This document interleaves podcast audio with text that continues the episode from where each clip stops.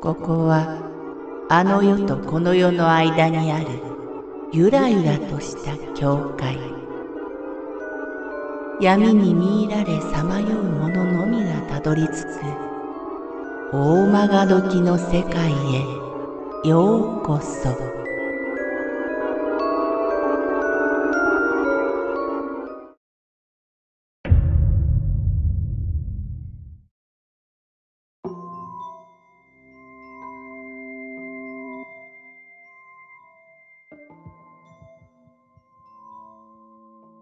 ジョギング親父以前仕事で札幌に赴任していた折に経験したことです。私は車用バンで帰宅する途中、札幌郊外の道路で街灯に激突する事故を起こし、大怪我を負いました。その夜、得意先での商談が長引きました。遠方だったので、それから2時間以上車を運転して、ようやく札幌の郊外に差し掛かりました。そこは近年造成された工業団地で、まだ広大な空き地が多く残っている場所です。夜中の12時近くということもあり、人通り、車の通りもほとんどない。眠気はないが、かなり疲れてぼんやりと車を走らせていたわけです。ふと気づくと、フロントウィンドウ越しにジョギングしている男が見えました。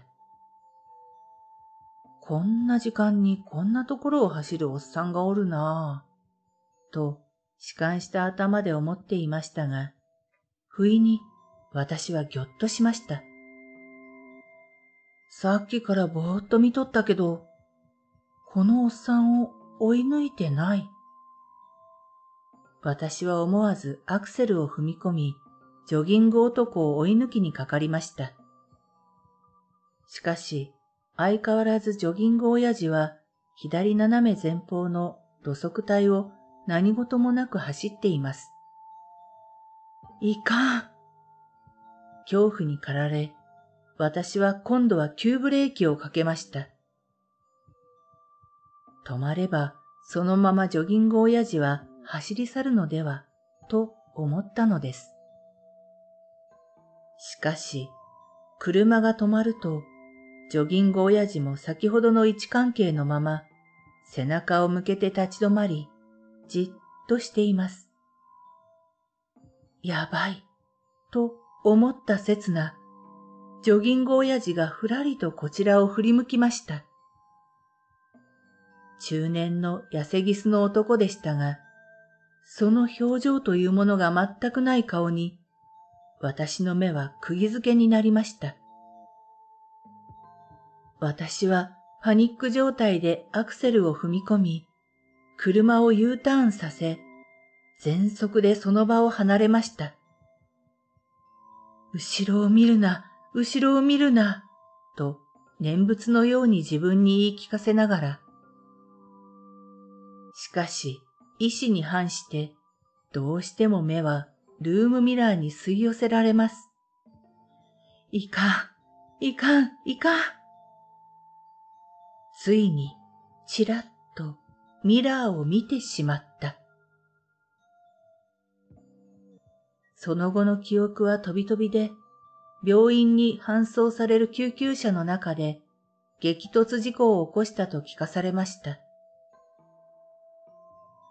その後、警察にも話を聞かれましたが、こんな話ができるわけもなく、もっともらしいことを供述した覚えがあります。